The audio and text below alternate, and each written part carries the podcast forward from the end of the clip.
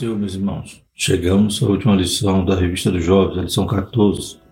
Fé para crer no fim da história e na condenação eterna.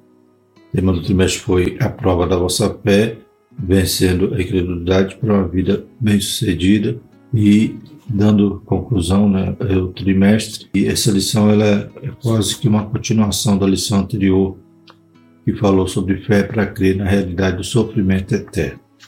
Vamos falar mais uma vez do fim, no qual aqueles que creram e se decidiram né, aceitar Jesus como seu Senhor e Salvador, aceitar a graça, né, o sacrifício vicário que ele fez na cruz por nós, tomou o nosso lugar, pagou o nosso pecado e nos deu perdão. Então, aqueles que creram assim, né, têm a recompensa eterna, têm a vida eterna. Porém, os que não creram, né, como já estudamos na semana passada, há também o castigo eterno, né, na mesma proporção, de forma justa, como existe a recompensa eterna, também há o castigo eterno. Porque por tuas palavras será justificado e por tuas palavras será condenado. Mateus 12, 37 é o que diz o nosso texto principal. O resumo da lição diz: Deus é justo e nos recompensa segundo as nossas escolhas. Louvado seja o nome do Senhor. Os objetivos da nossa lição serão compreender a respeito da ideia do fim e explicar a respeito da condenação eterna segundo o cristianismo. A lição também só tem dois tópicos, por isso né, extrairemos esses dois objetivos. Algo que nos chama a atenção na interação da revista do Mestre diz o seguinte: Prezado professor, sabemos que Deus criou os céus e a terra, mas a queda maculou a criação divina e estes também serão transformados e purificados pelo Senhor. O Criador vai restaurar, mediante seu poder, todo o universo, expurgando os efeitos do pecado.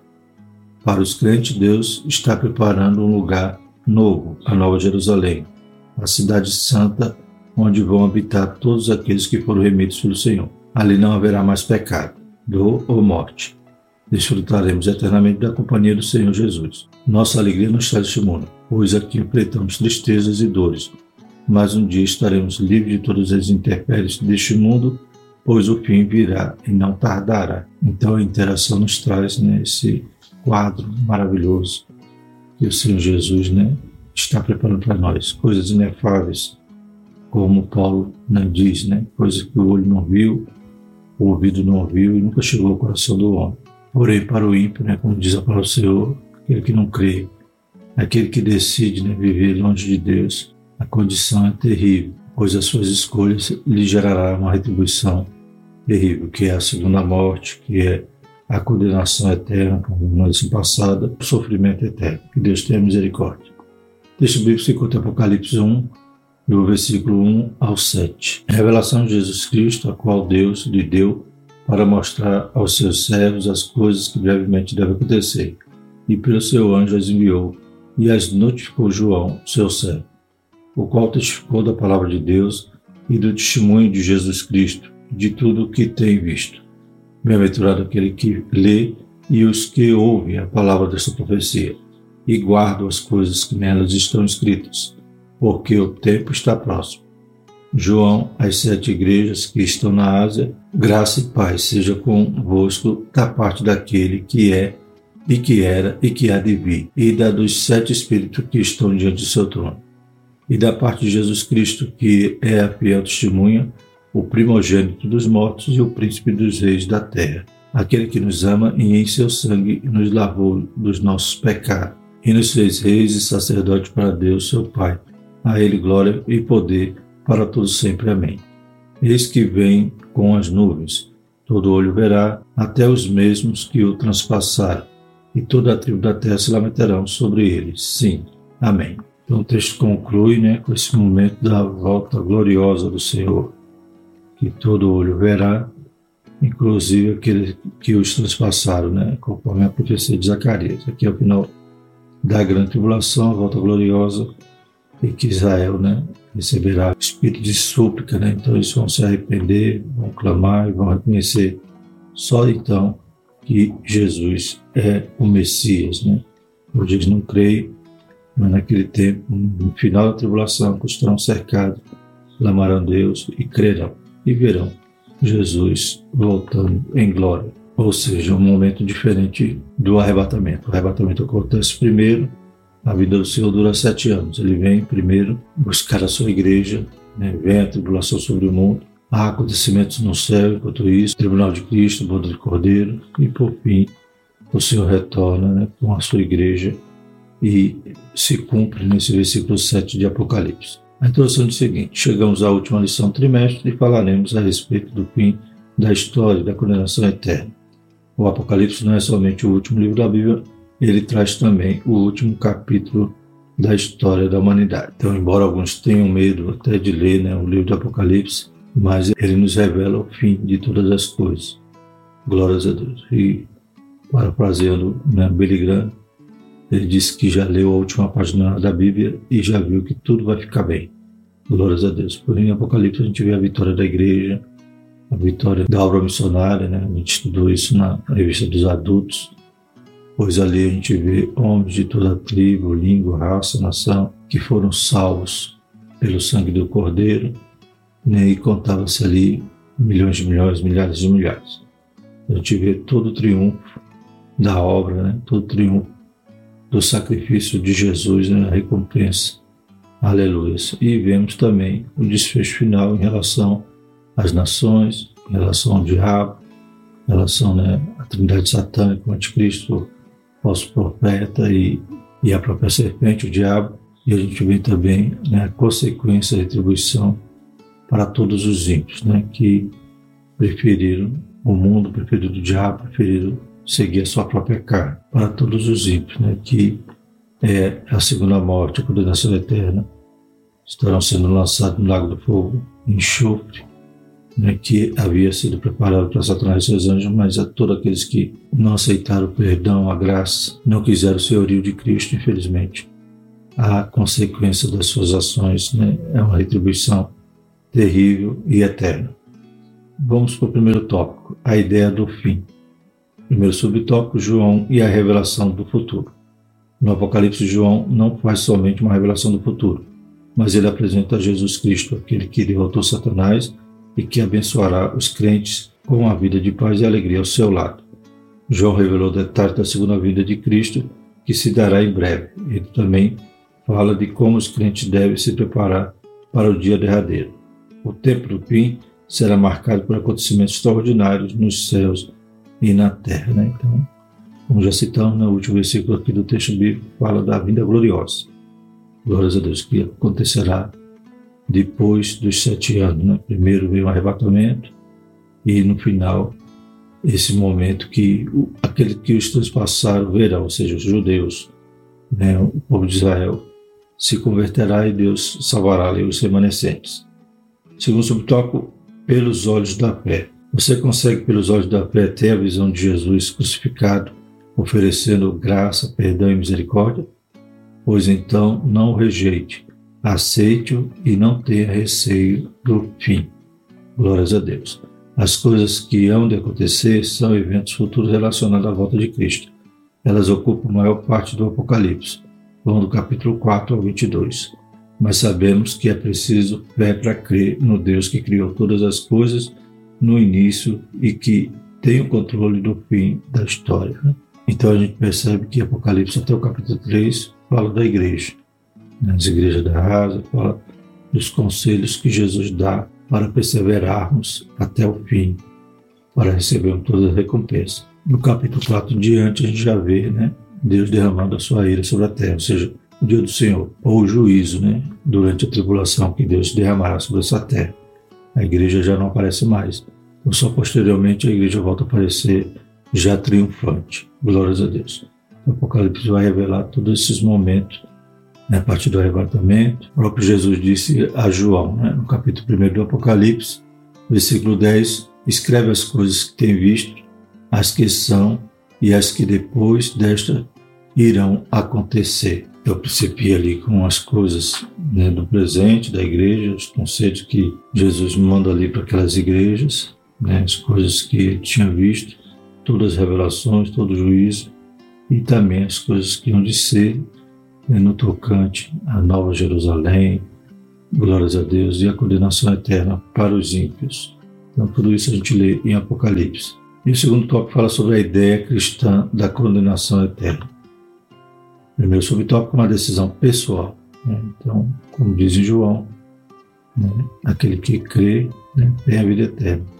Porém, o que não crê né, já está condenado, ou seja, a condenação não é algo que vem de novo, é algo que a gente já nasce com ela, pois o salário do pecado é morte, pois nós herdamos a natureza né, adâmica, a natureza pecaminosa, e não temos como resisti-la ou enfrentá-la sem receber a graça, sem receber o Espírito Santo para poder conduzir nossas vidas.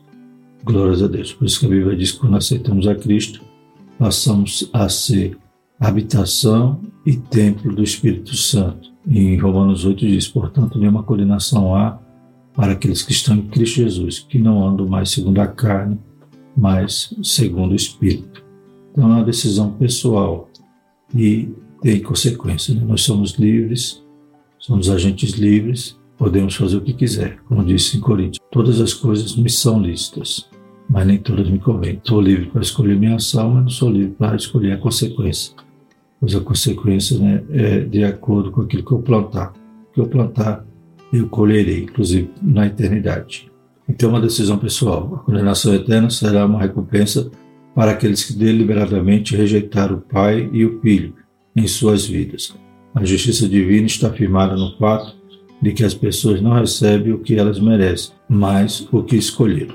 Sabemos que Adão e Eva pecaram e o pecado passou a todos os homens, mas as pessoas podem arrepender-se, crer e aceitar Cristo como Salvador, caso desejem. Né? Está em Isaías 55, 7, Mateus 25, 41, 46, Marcos 9, 47, 48, Romanos 14, 10 e 12 e 2 Coríntios 5, 10. Então nós temos a opção, né? temos o escape para essa condição tão terrível, né? para o salário do pecado. O salário é algo que é merecido mas Deus troca isso pelo dom gratuito, algo que nós não merecemos, que é, é a vida eterna. Não podemos esquecer de que a graça divina dá condições ao pecador para que se arrependa dos seus pecados quando ouve a mensagem de salvação. Ninguém nasce predestinado para ser salvo ou receber condenação eterna.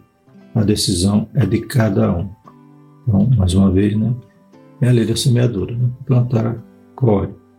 Né? E nós temos a liberdade de escolher renunciar ao pecado, renunciar a nós mesmos e aceitar a graça. O Espírito Santo nos ajuda, ele que nos convence, e é ele que, a partir do momento que nós optamos por aceitar Jesus, ele que vem nos regenerar. Louvado seja o nome do Senhor.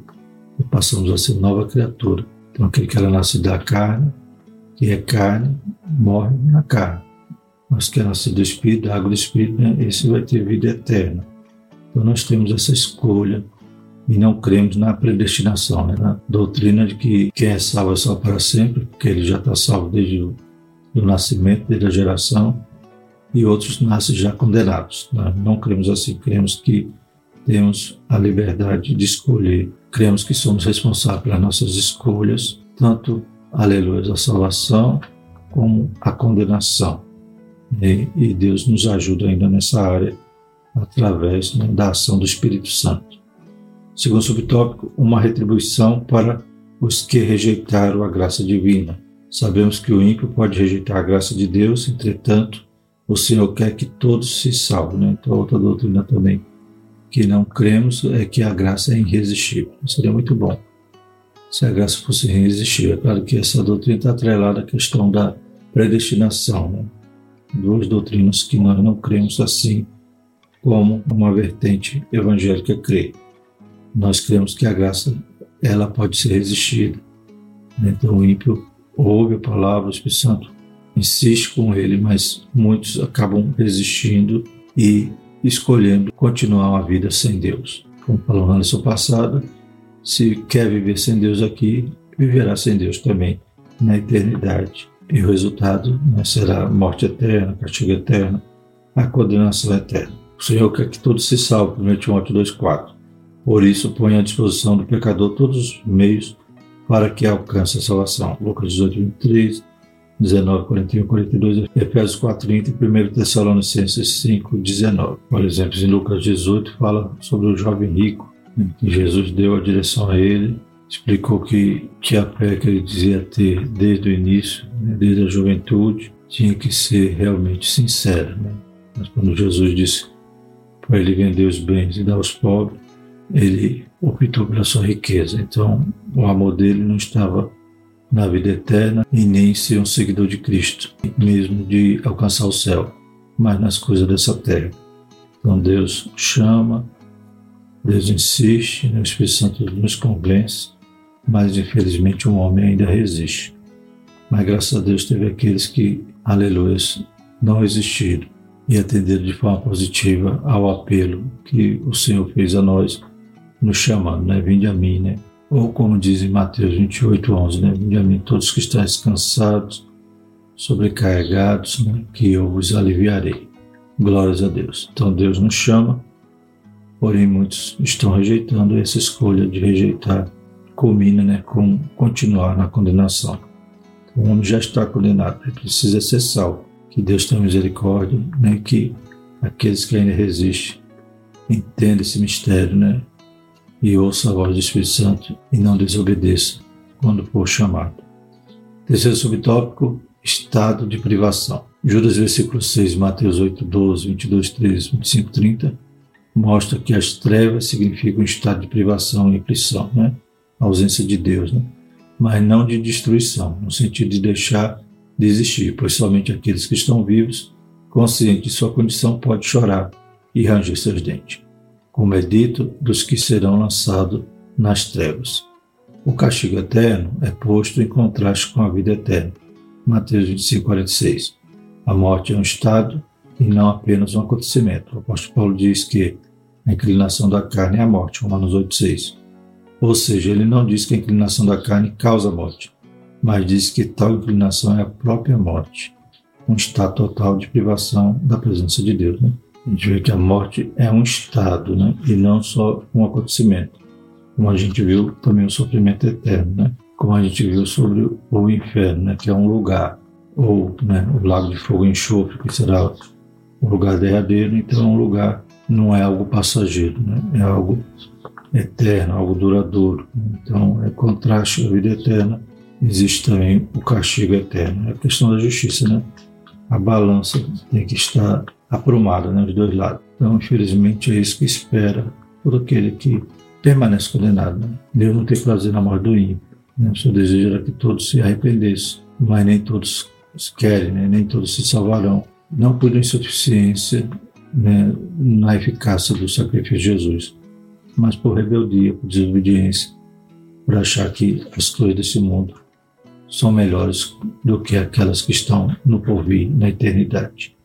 Que Deus tenha misericórdia, que nós estejamos sempre com temor e tremor, né? guardando a nossa coroa para que ninguém venha a tomá-la, né? como diz a palavra do Senhor. Concluindo, irmãos, o fim virá e com ele a condenação eterna para os ímpios de todos os tempos todos os que morreram sem Cristo desde o princípio do mundo até o final do milênio vão ressuscitar para serem julgados. Os santos né, vão comparecer diante do tribunal de Cristo né, após o arrebatamento, mas ali não é um tribunal para condenação, mas sim para avaliação das obras, né, para galardão. Porém, os ímpios vão ressuscitar no final, né, no juízo final, né, e vão comparecer diante do trono branco. Tanto um julgamento como o outro Jesus é o juiz. O livro com registro dos seus atos serão abertos e eles serão julgados de acordo com as suas palavras e atitudes. Todos os pecados, até mesmo os mais secretos, virão à tona, mas os salvos não passarão por esse julgamento, por tomarem parte da primeira ressurreição e estarão para sempre com o Senhor. Então, duas condições eternas. Qual optaremos, né? Eu creio que, pelo menos quem está assistindo essa lição, já tem optado Aleluia, por estar com o Senhor eternamente. Amém? Conviva com o Senhor, sofra com o Senhor, padeça com Ele, mas também vencerá com Ele. Glórias a Deus. E usufruirá de toda a graça, de todo o bem que o Senhor adquiriu para nós ali na cruz. Amém? Bendito é o nome do Senhor. Então, concluindo essa lição, né, rogamos a Deus para que Deus continue acrescentando a fé de cada jovem. Louvado seja o nome do Senhor. Vamos orar? Santo Eterno Deus, Pai, todas essas verdades que estudamos durante esse trimestre, Pai, é algo que precisamos estar, Pai, de forma alvissareira, Pai, vive em nossos corações. Deus poderoso, Senhor maravilhoso, a tua palavra é fiel e verdadeira. Passa os céus e a terra, mas ela não passará. Deus Santo nos guarda, Pai, de sofrer, Pai, todo esse castigo, todo esse mal reservado aos ímpios. Permanecemos santos, fiéis, até o momento da tua vinda, Pai, ou até a nossa morte. Em nome de Jesus, nós te agradecemos. Amém. E que a graça do nosso Senhor Jesus Cristo, o amor de Deus e a comunhão do Espírito Santo permaneça sobre nós, hoje eternamente. Amém.